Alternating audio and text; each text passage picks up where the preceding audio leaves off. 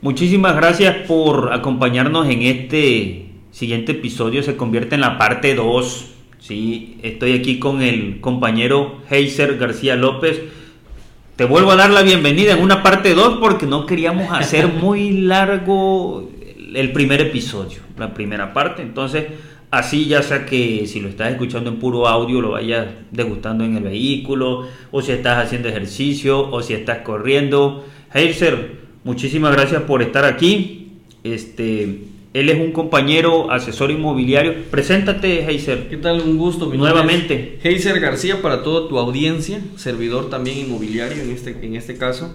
Y pues ahorita al frente del movimiento de nuestro grupo PIT. Así es, PIT. Vamos a volver a mencionar en qué consiste, para quiénes es y para a quién le puede servir este, este grupo de, del PIT. Menciónales ahí de entrada lo del PIT. Ok, eh, Profesionales Inmobiliarios por Tabasco es una agrupación de asesores inmobiliarios, pero no de cualquier asesor inmobiliario. En este caso son diferentes marcas, diferentes marcas, diferentes emprendimientos que todos hacemos sinergia para, para un solo fin, el cliente, que salga con la mejor ganancia posible, ¿no? Sí, porque la sinergia lo platicamos en el episodio anterior, por si no lo entiendes. Ahí conversamos unos minutos este, para que vayas entendiendo en qué consiste. Y ahorita en esta parte 2 vamos a platicar de qué, qué debe saber un asesor y cómo, cómo este, un cliente consumidor puede percatarse. Porque a veces se sientan y se te presentan y ya se ponen la camiseta y decir soy asesor inmobiliario. Pero realmente cuando ya vas paso a paso te das cuenta de que no era cierto lo que te había dicho. Bueno, vamos a comentar algunos puntos. ¿Cuáles crees tú que sean esos factores que identifican a una persona como, como un asesor? Vamos a decirle al cliente que viene y se sienta, ¿cómo se da cuenta? de lo que estábamos platicando ahorita detrás del micrófono. Claro, a través de la, de la información que solicita el asesor, porque mayormente el que es un pseudo asesor, por así decirle, se enfoca primeramente en, la propiedad. No te pide ninguna documentación como tal eh, jurídica para que tú analices, ¿no? Eh, otra cosa también que es muy importante, considero tomar en cuenta, son el tipo de relaciones con las que tienes al final de cuentas. Se puede revisar el perfil del asesor o, o, realmente si se enfoca y se dedica a esto, ¿no? Así es porque no todos hacen, no todos hacen de todo porque esto de el profesional inmobiliario que termina siendo la última, el último escalón o la, cúspide, este, necesita saber de todo. Claro, tal vez el asesor no se va a poner a hacer el plano, pero sabe interpretarlo. El profesional no va a hacerte una escritura, pero sabe interpretarla.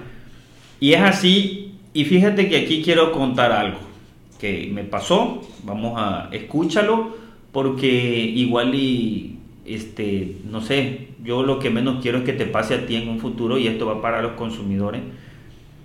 Fue una una este, constructora, pero constructora refiriéndome a mujer. No ah, que... una, una, desarrolladora. Ah, una desarrolladora, no una constructora que, que, trae... Una empresa constructora. Exacto, no. Una desarrolladora, este, pues una muchacha, eh, estaba en proceso de su, de su casa para venta. Llegó un, un, ¿cómo lo llamamos? No? Uno que dice que era asesor y le dice, oye, fíjate que tengo un cliente para esa casa que estás terminando. Oye, pues, ¿pero qué? ¿Ya tiene el crédito? Sí, sí, es un Infonavit. Va y le dice, ¿y de cuánto? Y no, pues sí, ya, ya, ya, se, ya se había armado el asunto. Entonces, no establecieron cosas desde un principio. Y aquí vienen algunos puntos que los voy a ir mencionando. Este, dice que solamente llegó y dice, sí, el cliente va, lo llevó, mostró y dijo que sí. Y ya luego ella pregunta, bueno, ¿y, y qué onda con la, la promesa de compra? ¿Cuál? ¿Cuál? ¿Cuál promesa? Pues sí, el compromiso que hay que anotarlo. No, pues si ese es el cliente, si ahí ya tiene. Mm, bueno, punto número uno no estaban aterrizando acuerdos. Y ya desde ahí em, empezó, ya empezamos mal, me dice la, la compañía. Los honorarios, pues no, tampoco se hizo una este, prestación de servicios por parte del asesor, en qué consistían las actividades que iba a hacer. Claro.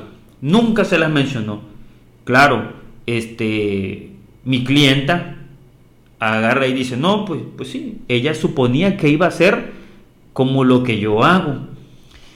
Y, no, terminó ella haciendo la promesa de compra, eso fue una.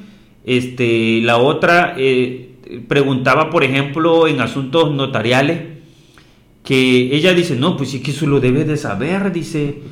Ya yo no le quise decir nada, pero era muy obvio que ese asesor no sabía nada, Milton, no sabía nada. Le digo, pero terminaste vendiendo. Sí, sí vendí. Yo hice casi el 50%, me ayudaron en la notaría y él nada más estaba esperando. Y, luego dice, y el colmo, dice, ¿cuál? El día que firmamos, que si ya le iba yo a pagar ese día, dice, y todavía el pago no había llegado. Y, se me ocurre preguntarle, bueno, dice, ¿y, y cuándo, cuándo van a pagar? Le, le preguntaba yo al, pues ya no va a tardar mucho el pago, dice, no va a tardar mucho. O sea, no, no sabía. Y hay cosas que a veces nosotros por, por ese proceso que ya hemos vivido más de una ocasión, pues ya vamos sabiendo, ¿no? Y, este, y es ahí donde te das cuenta. Afortunadamente, este, mi clienta, la desarrolladora, ya volvió y me lo contó. Y me dice, quiero contarte algo. Y le digo, ah, no, eso está buenísimo, le digo, porque eso me sirve a mí para para comunicarlo.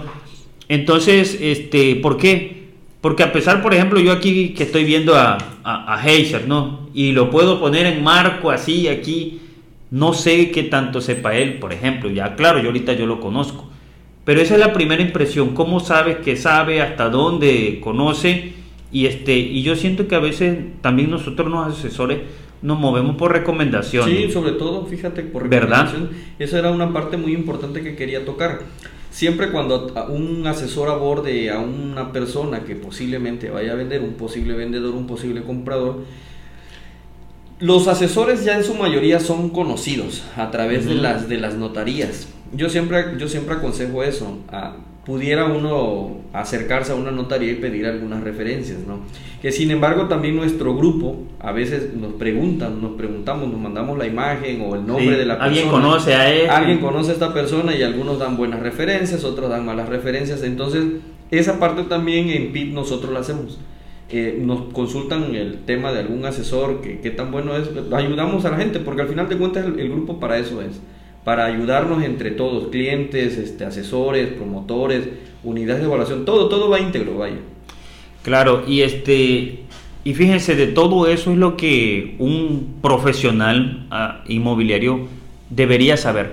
Y también aquí quiero platicar otro asunto, la parte que el cliente, nuestro consumidor final, no ve. Y es lo que tú decías hace rato no ve todo lo que hay la parte detrás. Sí. sí. Y yo siempre menciono el ángulo de visión.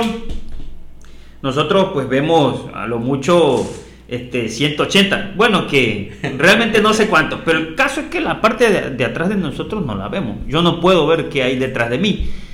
Entonces así son este, los consumidores. No ven todo lo que uno tiene que, ese proceso. Tiene que saber a qué instituciones tiene que recurrir. Fíjate yo lo que hago. Yo lo que hago con mis clientes es no, lo voy a decir así con estas palabras, no me apechugo una responsabilidad que no me corresponde. Como por ejemplo, agarro y si voy a catastro y voy a traer un valor catastral, que mi cliente sepa que si ese valor catastral no se me entrega en tiempo y forma, no es porque yo no lo haya hecho, no, es porque el ayuntamiento tuvo problemas. Claro, así es. Y lo mismo con la unidad de evaluación. Yo no tengo por qué decirle al cliente, ¿sabes qué? ¿Cuánto tarda la avalú? No, pues unos tres días. Ajá.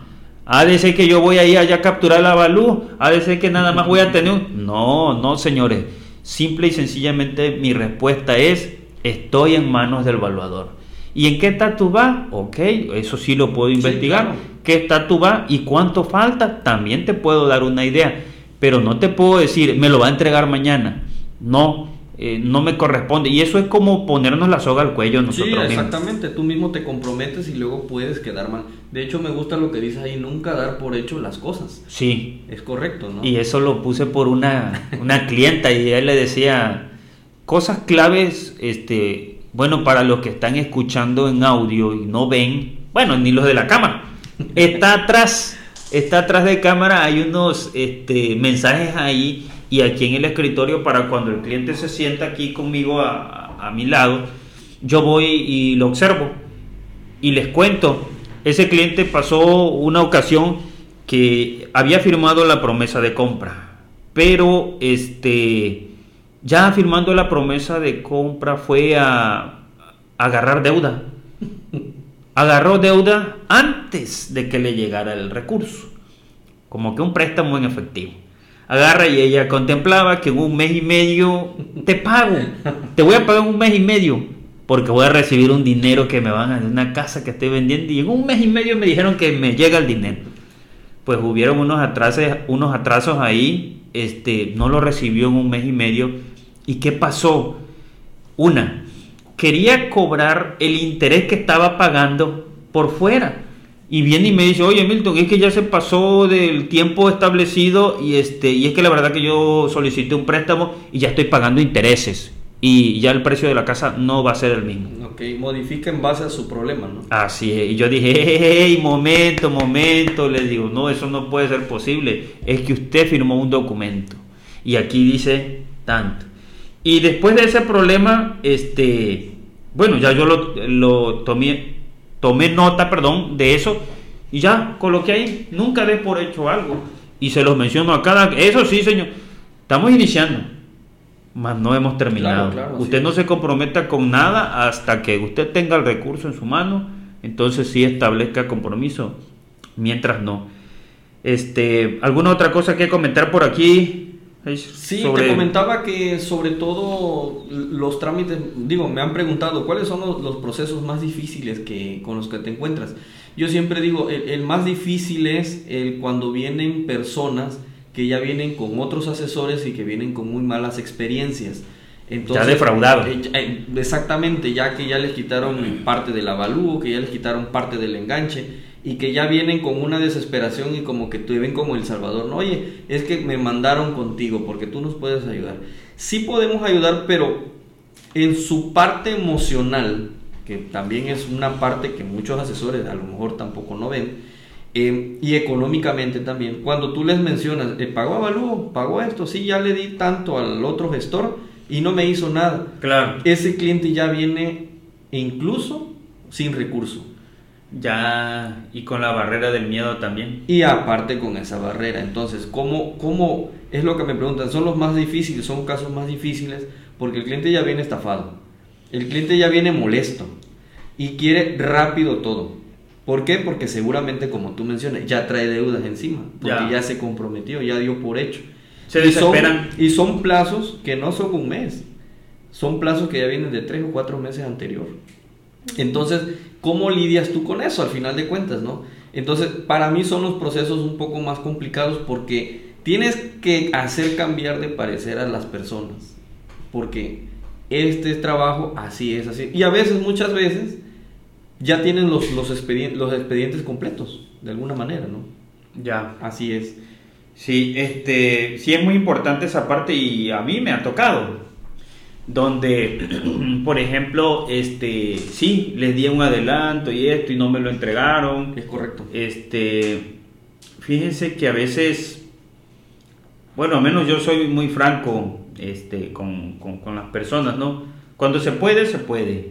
Y cuando no se puede, también.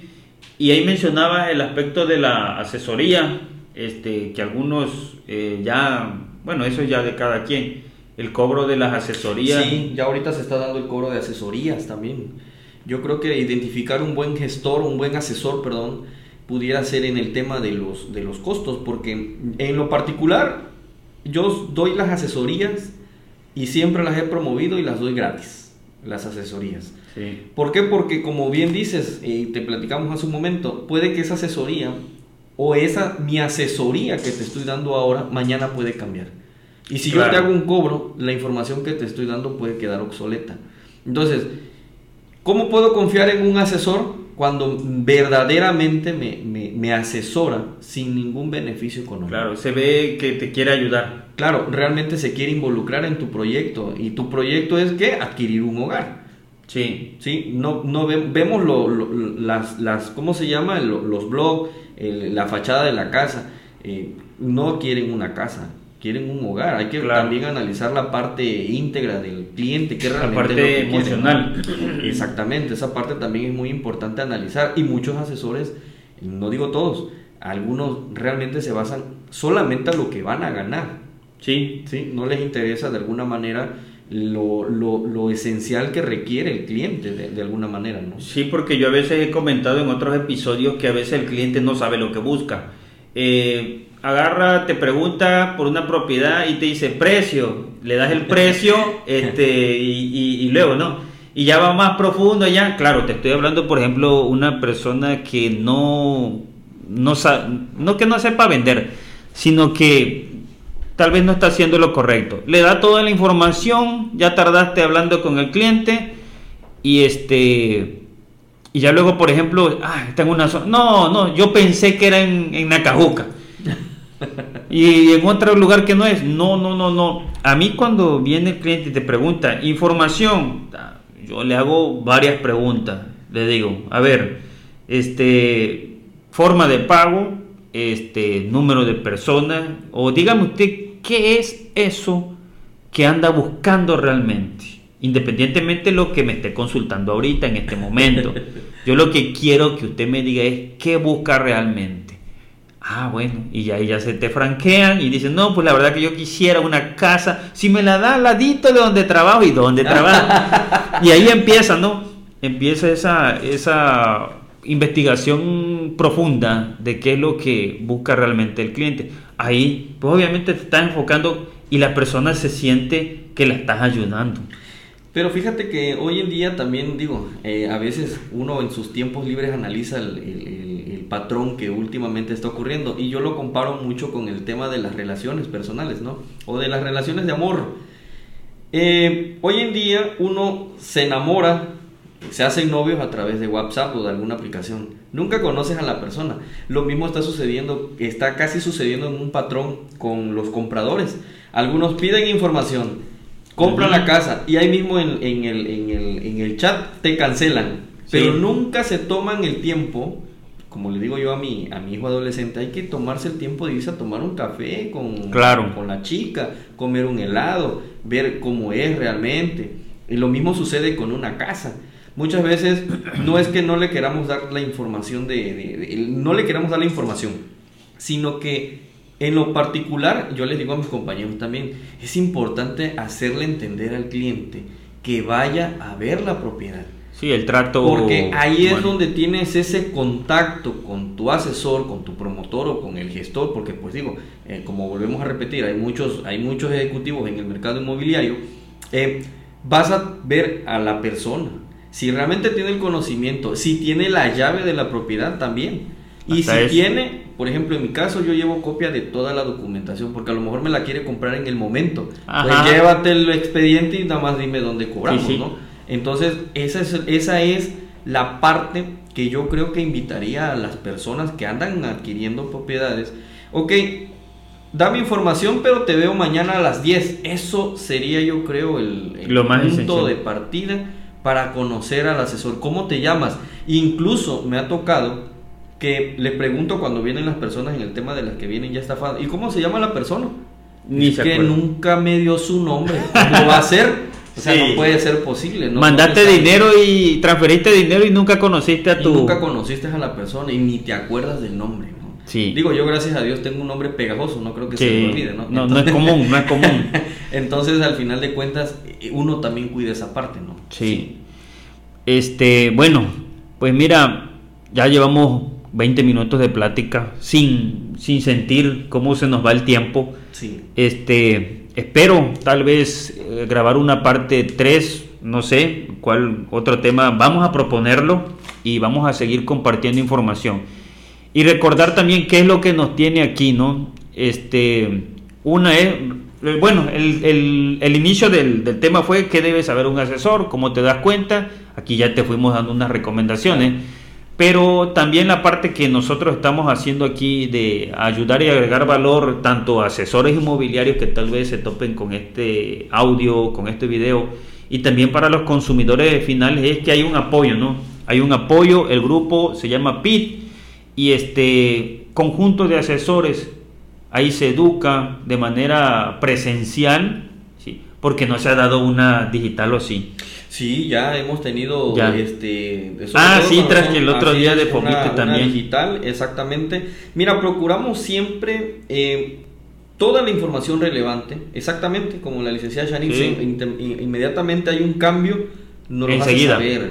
Y eso es bueno, porque al final de cuentas eh, tienes una ventaja, ¿no? Entonces esa ventaja está abierta a todo el público en el aspecto del, de los asesores inmobiliarios. Digo, no invitamos a personas comunes de alguna manera porque pues no van a entender, ¿no? Claro. Pero si están en el medio o quieren o quieren iniciar un emprendimiento en tema de bienes raíces, está abierto el, el, grupo para que se puedan unir, no es complicado al final de cuentas, este, sí ya tenemos obviamente un formato que se tiene que llenar, porque de alguna u otra manera este, para nosotros es importante tener los datos realmente del, del, del asesor. No digo, seríamos, es como todo, no tenemos que claro, tiene que, conocer y tener algo de información hasta cierto punto, porque no cualquiera puede entrar así de porque así, ¿verdad? No, claro, por supuesto. De hecho, nos ha tocado que antes de que entre una persona al grupo lo, lo consultamos con los demás compañeros y algunos dicen, no, este no lo ingreses. Ah, claro, lo dejamos fuera, no, no lo integramos, ¿no? Así. Pero la idea es al final de cuentas esa, ¿no? De que pues todos tratemos de enderezarnos y de equilibrar la balanza del tema de las ventas, porque también hay mucha eh, mala difusión de las propiedades en el tema de los precios. Alguna inmobiliaria la tiene más alta, otra la tiene más económica. La misma propiedad. Incluso el propietario también le entra a promover su propiedad. Por todos lados la están Y la misma propiedad tiene tres precios diferentes. Aquí en PIT tratamos de que todo vayamos, respetamos que el que trae su propiedad se le va a ayudar a promoverla entre todos nosotros. Ya las condiciones que nosotros tengamos son internas, pero la idea es que esa propiedad se venda de manera inmediata, que una familia se haga de un hogar y que pues todos como grupo sigamos creciendo. Ok. Bueno, muchísimas gracias por haber llegado al final de este episodio, de este audio, de este video, lo que haya estado consumiendo.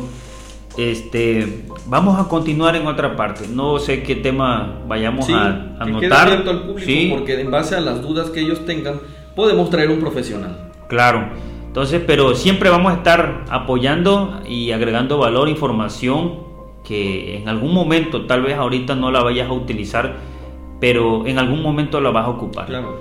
Muchísimas gracias al amigo Heiser por haberme acompañado. Y este, nos vemos en un próximo episodio. Gracias. Hasta luego.